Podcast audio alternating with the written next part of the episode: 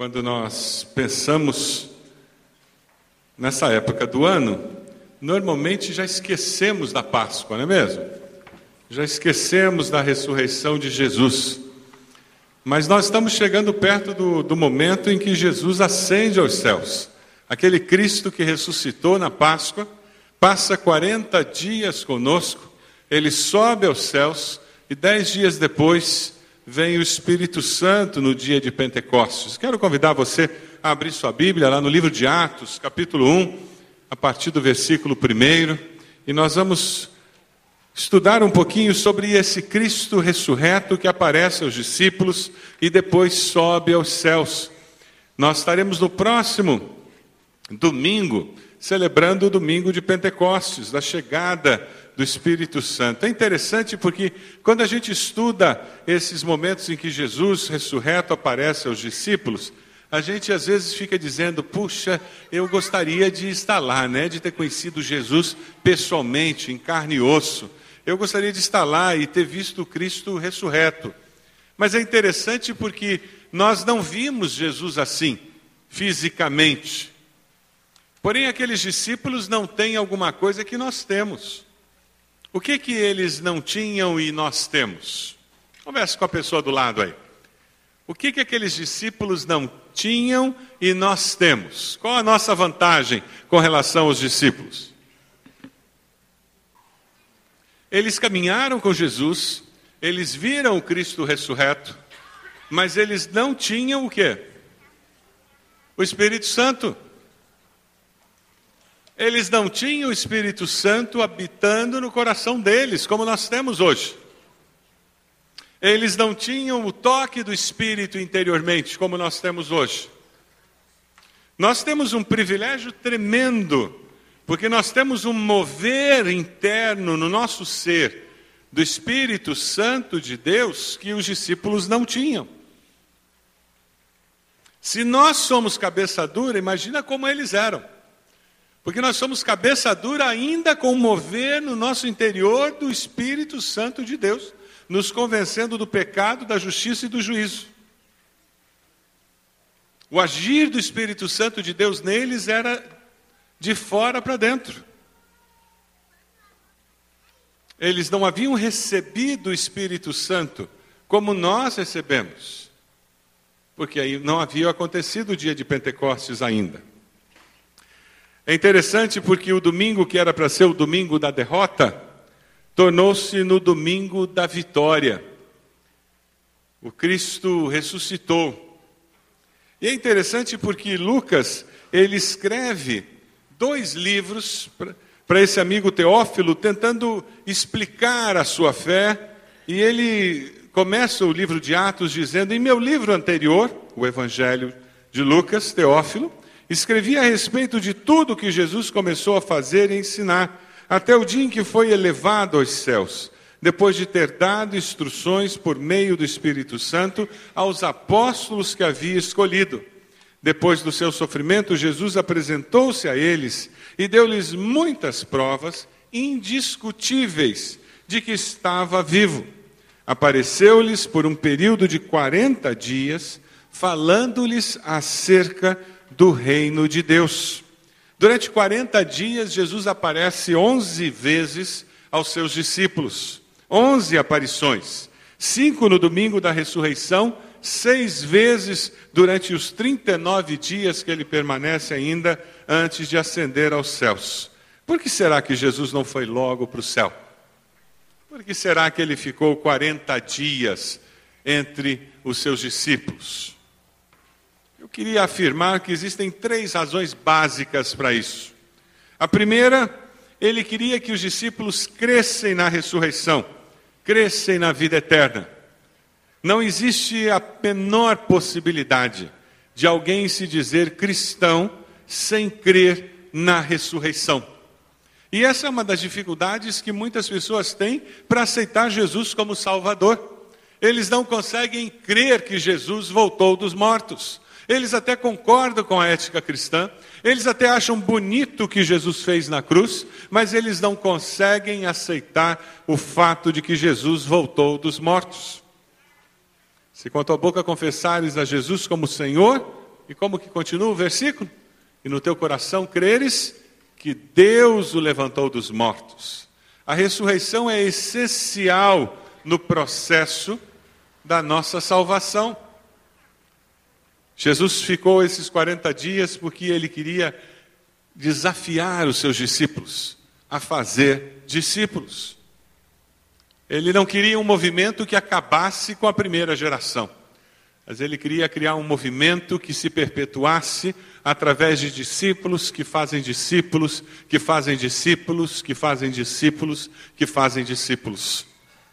Ao discipular alguém que se converteu agora na casa do julgamento, você não está discipulando apenas aquela pessoa, você está discipulando aquela pessoa para que aquela pessoa discipule alguém, para que ela discipule alguém que vai discipular alguém e desse jeito o reino de Deus continue se expandindo até a volta de Jesus. Amém? É isso que nós queremos. Nós não ensinamos a, a respeito de Jesus para os nossos filhos, apenas para os nossos filhos. Nós ensinamos para os nossos filhos para que eles vivam e conheçam esse Jesus e assim possam ensinar para os nossos netos, para que eles vi, vivam, conheçam Jesus e eles possam ensinar para os nossos bisnetos e assim gerações e mais gerações venham a seguir ao Senhor. Amém? É isso que nós queremos. O Senhor Jesus ficou também porque ele queria preparar os seus discípulos para aquele momento em que eles seriam capacitados para realizar a obra que eles receberam. Essa capacitação seria o receber o poder do alto, receber o Espírito Santo de Deus. É interessante porque o cristianismo é a única fé que desafia os seus seguidores a viver num, com uma determinada ética, a exercer uma determinada missão e, ao mesmo tempo, lhes dá a capacitação para que eles possam cumprir a sua missão e viver como devem viver. Mas nenhuma outra religião faz isso, nenhuma outra fé faz isso.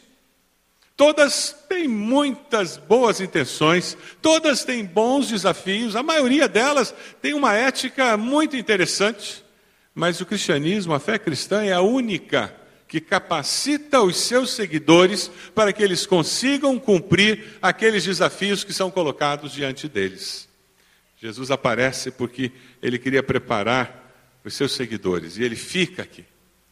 Ele queria prepará-los para aquele dia muito especial em que haveria a chegada do Espírito Santo, para marcar o começo da igreja cristã, para marcar essa nova maneira de viver como cristão, como seguidor do Senhor Jesus, como alguém que vivia para expandir o reino de Deus. Vamos caminhar um pouquinho pelas aparições de Jesus? Vamos lá? A primeira vez Jesus aparece cinco vezes no domingo da ressurreição. A primeira delas foi Maria Madalena. Isso está em Marcos 16, de 9 a 11. Vamos ler juntos o texto? Vamos lá? Quando Jesus ressuscitou na madrugada do primeiro dia da semana, apareceu primeiramente a Maria Madalena, de quem havia expulsado sete demônios. Ela foi e contou aos que com ele tinham estado. Eles estavam lamentando e chorando quando ouviram que Jesus estava vivo e fora visto por ela, não creram. Deixa eu fazer uma pergunta ao pessoal da mídia: será que só com PowerPoint esse projetor funcionaria? É o projetor mesmo que está com problema? Que pena. Tá bom, obrigado, irmão. Acontece que naquela época a mulher não servia como testemunha na corte. Mulher não tinha valor nenhum, era objeto de decoração em casa. Então, quando ela chegou dizendo que Jesus tinha ressuscitado, isso não valia muito. Mas Jesus quebra paradigmas e ele aparece primeiro a uma mulher. O escritor de Mateus registra que não foi apenas Maria Madalena. Lá em Mateus 28, 8 a 10, aparece a referência que foram a outras mulheres. Vamos dar uma olhadinha lá? As mulheres saíram depressa do sepulcro, amedrontadas, cheias de alegria foram correndo anunciá-lo aos discípulos de Jesus. De repente, Jesus as encontrou e disse: Salve! Elas se aproximaram dele, abraçaram-lhe os pés e adoraram. Então Jesus lhes disse: Não tenham medo. Vão dizer a meus irmãos que se dirijam para a Galiléia, lá eles me verão. Alguém com muita maldade disse que Jesus apareceu primeiro às mulheres porque ele queria garantir que todo mundo ia ficar sabendo que ele havia ressuscitado. Mas isso é maldade. Mas funcionou. Funcionou. Jesus também aparece a dois discípulos no caminho de Emaús, lá em Lucas 24, de 13 a 15. Vamos dar uma olhada, vamos ler juntos? Naquele mesmo dia, dois deles estavam indo para um povoado chamado Emaús, a 11 quilômetros de Jerusalém. No caminho, conversavam a respeito de tudo que havia acontecido. Enquanto conversavam e discutiam, o próprio Jesus se aproximou e começou a caminhar com eles. E nós sabemos da história, Jesus caminha com eles, fala sobre tudo que havia acontecido, e eles, como que cegos pela dor que sentiam, não reconheceram o Mestre. Como que eles reconheceram Jesus? A hora que eles o convidam para ficar com ele, e ali à mesa, no partir do pão, eles identificam que é o Mestre. E voltam correndo para contar para os discípulos que o Mestre lhes havia aparecido. Simão Pedro, Cefas, quando ele ouve falar acerca da ressurreição, lá em Lucas 24, levantaram-se e voltaram imediatamente para Jerusalém. Ali encontraram os onze e os que estavam com eles reunidos, que diziam: É verdade, o Senhor ressuscitou e apareceu a Simão. João 20, 19 e 21, os discípulos amedrontados. Ao cair da tarde, naquele primeiro dia da semana, estando os discípulos reunidos a portas trancadas por medo dos judeus, Jesus entrou, pôs-se no meio deles e disse: Paz seja com vocês. Tendo dito isso, mostrou-lhes as mãos e o lado, e os discípulos alegraram-se quando viram o Senhor. Apesar de vê-los assustados, o Senhor sempre vê o nosso potencial, não a maneira como nós estamos reagindo às situações. Os discípulos assustados por não saber o que estava acontecendo, o Senhor vai até eles. Não é assim conosco? Deus sempre vem até nós. E Ele sempre vem até nós em busca de atender aquela necessidade mais premente no nosso coração. Deus sempre vem até o coração sofredor, procurando diminuir a dor, atender aquele luto, confortar o sofredor, porque Ele sabe da necessidade de cada um de nós. É interessante como nós poderíamos aprender com o Senhor com relação a isso, não é mesmo? Quando você vê alguém aflito, agoniado, angustiado, você continua olhando o potencial daquela pessoa e e conforta e ajuda? Ou você acusa aquela pessoa por não ter fé suficiente, por não estar se comportando de forma adequada? Você tem falado para os seus filhos que você acredita no potencial deles, mesmo quando eles não estão se comportando muito bem e não estão correspondendo às suas expectativas? Quando o boletim chega com notas vermelhas, apesar de chamar atenção para o perigo de uma reprovação, você encontra uma maneira de falar sobre o potencial que eles têm e no porquê você acredita no potencial deles. Você consegue equilibrar a sua responsabilidade de alertá-los para o perigo de uma reprovação com o seu privilégio de mais do que ninguém ter consciência do potencial que eles têm para crescer, se desenvolver e desabrochar? Quando nós nos relacionamos com Deus, nós descobrimos que Deus sempre, sempre, ao relacionar-se conosco, Ele vê o nosso potencial, Ele reafirma tudo aquilo que nós podemos vir a ser, e Ele acredita que eu e você podemos vir a ser o que ainda não somos. É por isso que ele persevera, ele continua caminhando conosco. E toda vez que nós o buscamos, nós o encontramos de braços abertos, dizendo: Pode vir, meu filho, Vem cá, descansa um pouco e aprende comigo. Como a música que acabamos de ouvir. Eu quero te ajudar a crescer, a ser melhor. Nos outros 39 dias, o Senhor aparece mais seis vezes. No domingo seguinte, ele aparece para todos os discípulos. Vamos ler juntos o texto de João 20, 20 26 a 29? Uma semana mais tarde, os seus discípulos estavam outra vez ali e Tomé com eles. Apesar de estarem trancadas as portas, Jesus entrou, pôs-se no meio deles e disse: Paz seja com vocês. E Jesus disse a Tomé: Coloque o seu dedo aqui, veja as minhas mãos, estenda a mão e coloque-a no meu lado. Pare de duvidar e creia. Disse-lhe Tomé: Senhor meu e Deus meu. Então Jesus lhe disse: Porque me viu, você creu? Felizes os que não viram e creram.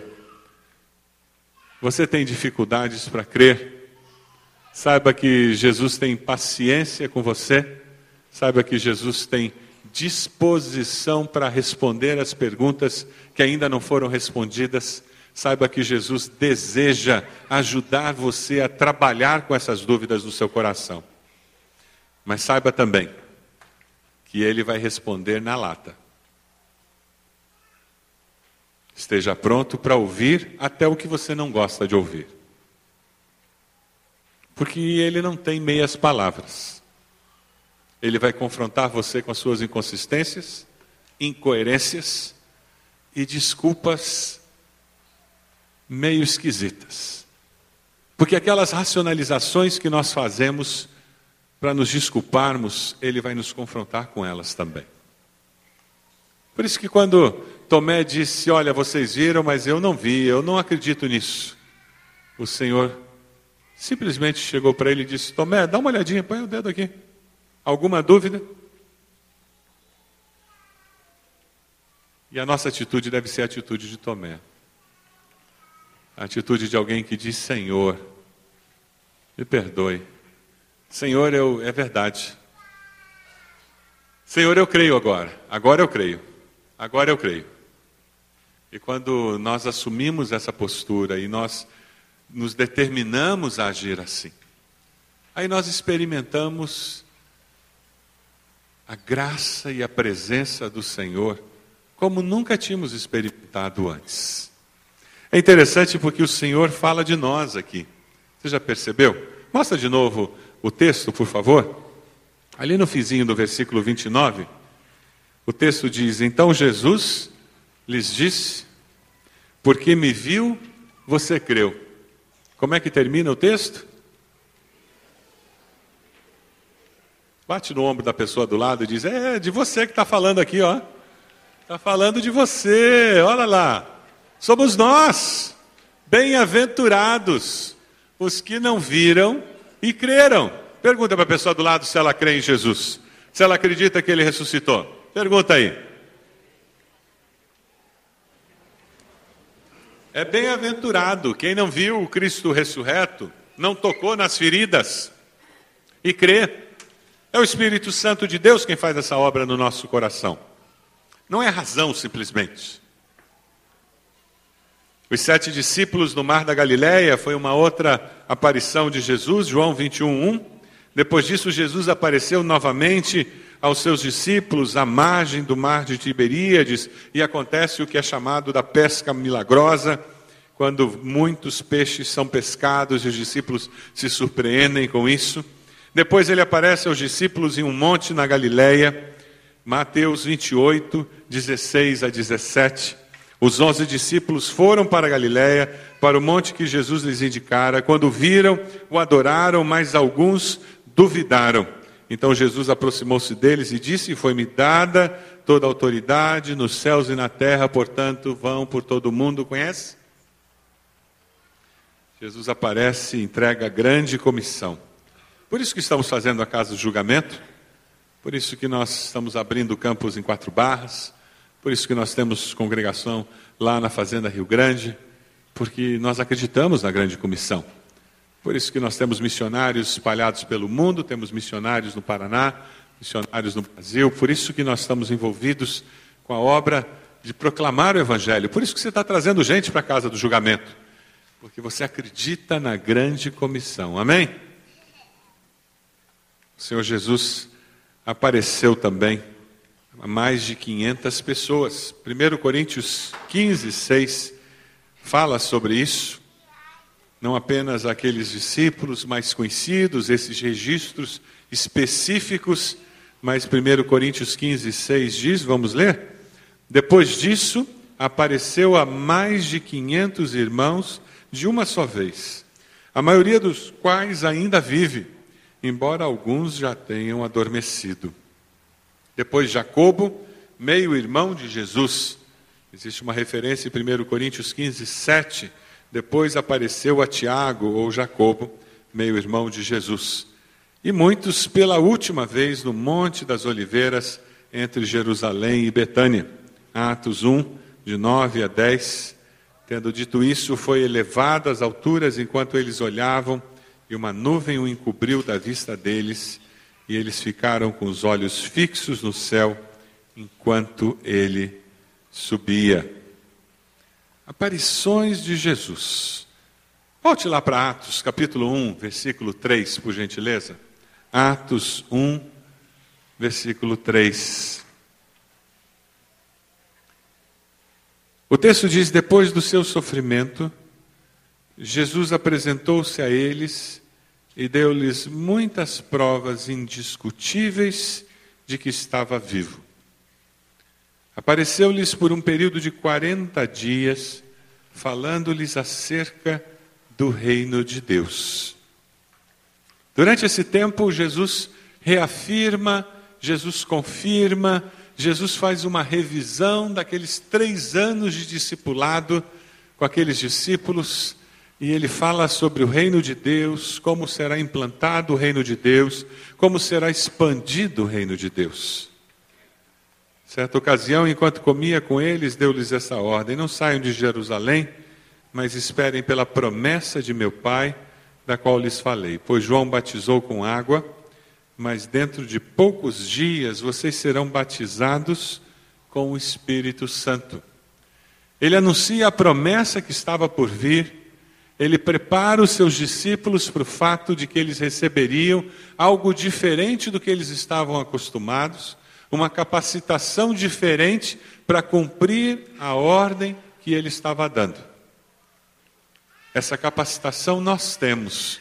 O apóstolo Paulo nos fala que nós somos selados no dia da conversão com o Espírito Santo de Deus. E esse Espírito nos guia em toda a verdade, nos lembra todas as coisas que Jesus nos disse. É por isso que, quando você pensa em fazer alguma coisa errada e você está quase pecando por comissão, por fazer, por ação, você sente aquele aperto porque o Espírito está convencendo você do pecado, da justiça e do juízo.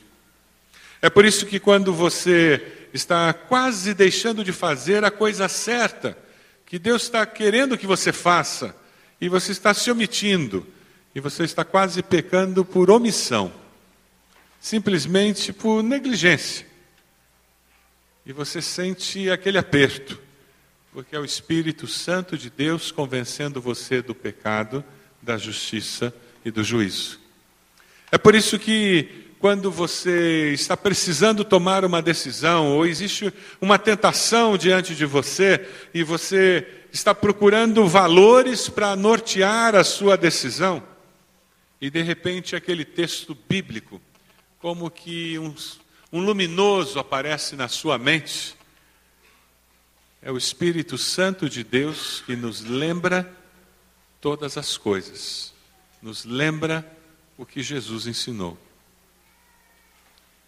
O ministério do Espírito Santo em nós nos capacita para sermos mais do que vencedores por meio de Cristo Jesus. É por isso que naquele momento, em que desalentado, com o fardo pesado da vida, desanimado, disposto a jogar a toalha e dizer: sabe o que mais? Desisto. Existe uma renovação interior que brota. Aquele dia que você dobra o joelho e diz: Eu não aguento mais, Deus.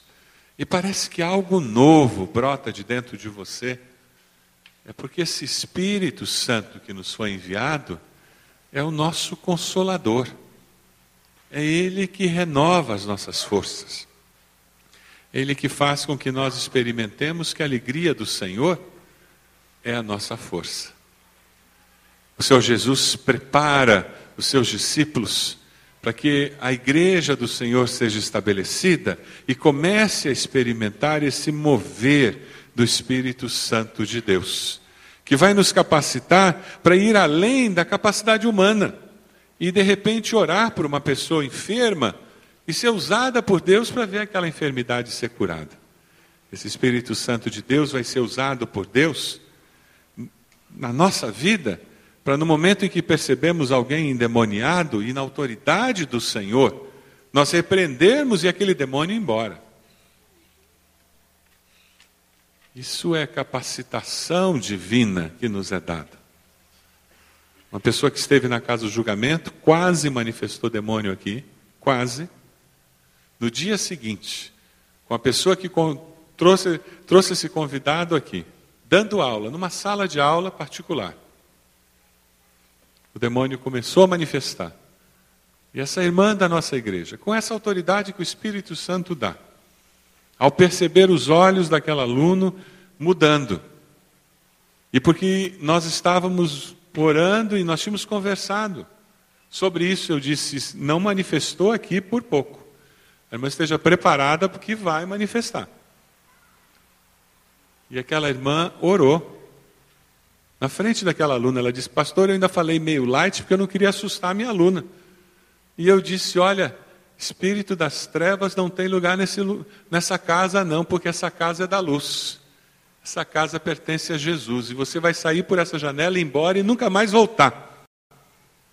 E aquela aluna empurrou a cadeira para trás e quase caiu. E fica em silêncio um tempo. Depois olha para a professora e diz: O que está acontecendo? O que, que aconteceu? Porque quando uma pessoa é possuída, ela não percebe o que está acontecendo ao redor. O Espírito Santo de Deus, que nos foi dado por Deus, nos capacita para lidar com situações como essa.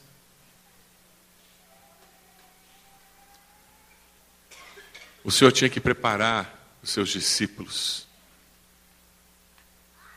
para o começo de uma nova realidade, que era o dia de Pentecostes, quando a igreja iniciaria e quando o Espírito Santo de Deus chegaria para agir de uma maneira diferente.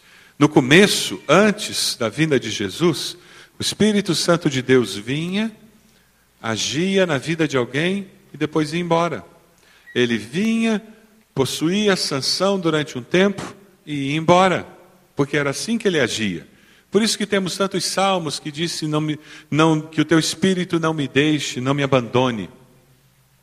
Depois da cruz, nós temos uma realidade diferente. O Espírito vem como selo da promessa, garantia de que nós somos de Deus e fica. E nada mais pode tirá-lo de nós. E esse Espírito agora, dentro de nós, faz a obra do Senhor Jesus. E ele lhes respondeu, versículo 7: Não nos compete saber os tempos ou as datas que o Pai estabeleceu pela sua própria autoridade. Ele responde aos discípulos que estavam preocupados se ia ser coisa de judeu ou não que Jesus ia fazer. Mas receberão poder quando o Espírito Santo descer sobre vocês e serão minhas testemunhas em Jerusalém, toda a Judéia, Samaria e até os confins da terra. Porque Jesus não foi logo para o céu, porque ele ficou 40 dias? Para que eu e você, para que os discípulos pudessem crer na ressurreição e na vida eterna. Você tem dificuldade para crer? Você tem dificuldade para crer na ressurreição? Eu queria desafiá-lo hoje a dizer isso para Jesus, como Tomé fez: Senhor, eu tenho dificuldade. Diga isso para o Senhor Coloque isso diante de Deus e prepare-se para a resposta de Deus no seu coração. Não tenha medo de fazer perguntas a Deus. Ele não tem medo de ouvir perguntas. Perguntas sinceras. Sabe por quê? Ele tem todas as respostas. Louvado seja Deus por isso. Ele sabe todas as coisas. Ele não tem medo das suas grandes e profundas questões. A sabedoria do homem parece loucura diante da sabedoria de Deus, de tão rasa que a nossa sabedoria é diante da profundidade da sabedoria de Deus. Jesus ficou porque ele queria garantir que os seus discípulos iriam fazer discípulos. Você está fazendo discípulos?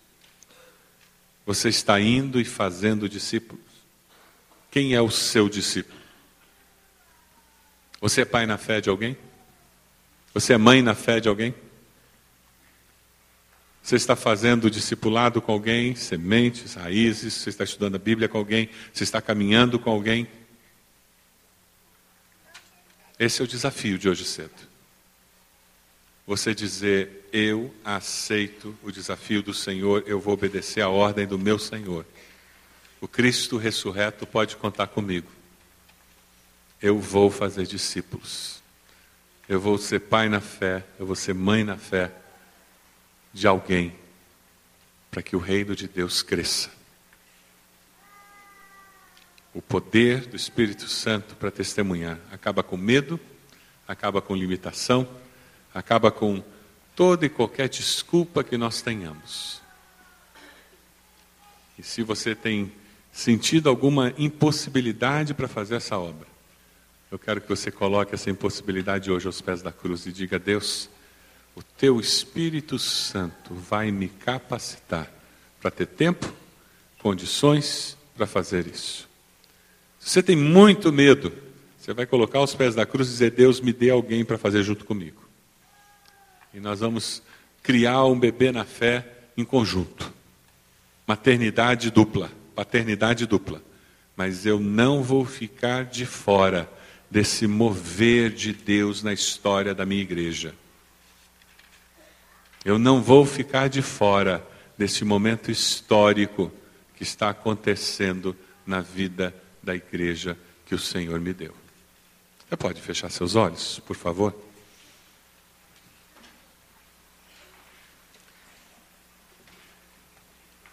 Qual o desafio que o Espírito Santo está colocando no seu coração nessa manhã?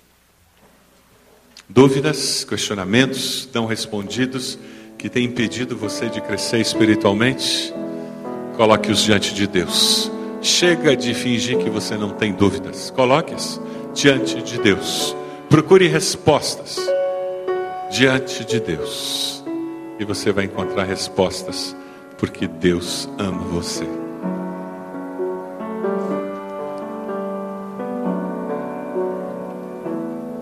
Adotar um bebê na fé ser usado pelo Senhor para fazer o reino do Senhor crescer. Desafio, desafio de hoje. Pastor, eu nem faço ideia, eu nunca fiz isso, não tem problema. Tem sempre a primeira vez. Agora se prepare, você vai se apaixonar com isso.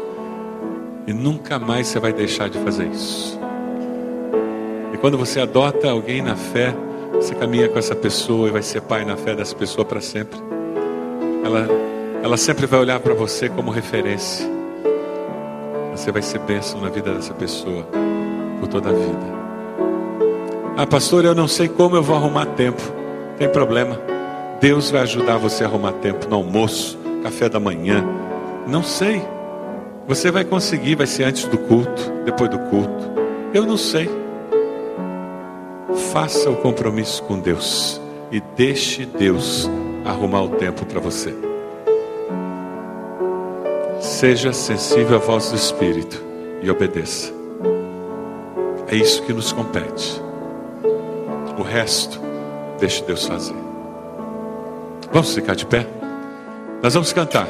Enquanto nós cantamos, eu quero desafiar você a vir até aqui à frente, se colocar de joelhos. Você vai se colocar de joelhos com esse gesto dizendo: Eu estou tomando uma decisão, eu vou ser usado por Deus. Se você já faz isso, eu quero que você venha aqui à frente também. Eu quero que você diga: olha, eu vou continuar abençoando discípulos novos, eu quero abençoar fazendo sementes. Nós vamos consagrar agora cedo todos esses discipulados, sementes que vão acontecer em nossa igreja. Muitos bebês espirituais vão ser abençoados porque você está consagrando a sua vida para discipulá-los. Enquanto nós cantamos, venha até aqui, coloque-se de joelhos com esse gesto dizendo: Eu estou me consagrando ao Senhor para fazer sementes, para abençoar bebês na festa. Pode vir, venha até aqui.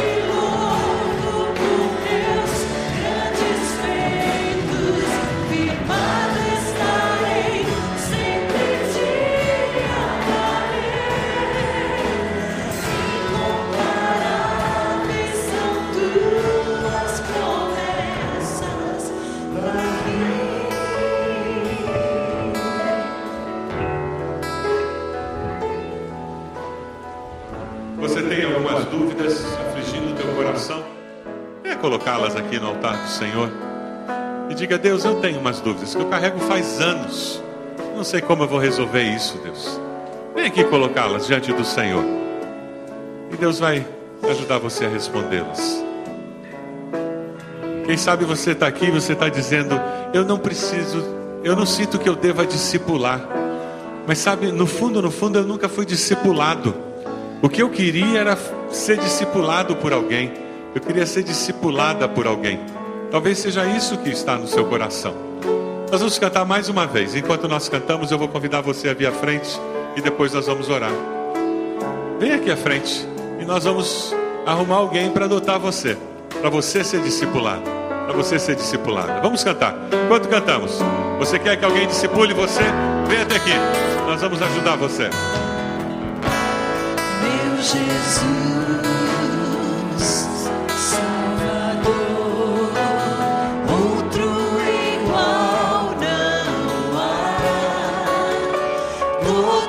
Do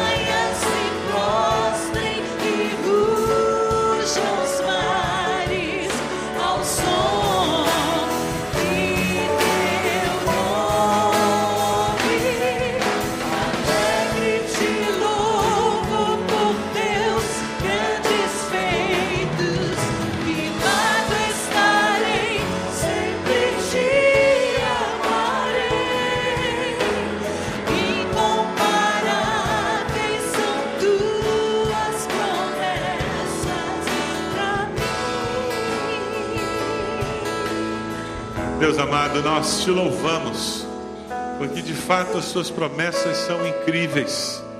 O Senhor tem nos sustentado a cada dia. E obrigado porque a tua promessa de que o Espírito viria para nos guiar em toda a verdade, para ser o nosso consolador, para nos convencer do pecado, da justiça e do juízo. Ó Deus, nós te louvamos porque essa promessa se cumpriu e hoje o teu Espírito em nós nos dá coragem para testemunhar, nos capacita para viver a vida cristã e para expandir o teu reino, Senhor. Ó oh, Jesus, obrigado, porque o Senhor ressuscitou, apareceu a tantos, deixando tantas comprovações de que de fato o Senhor vive e vive eternamente.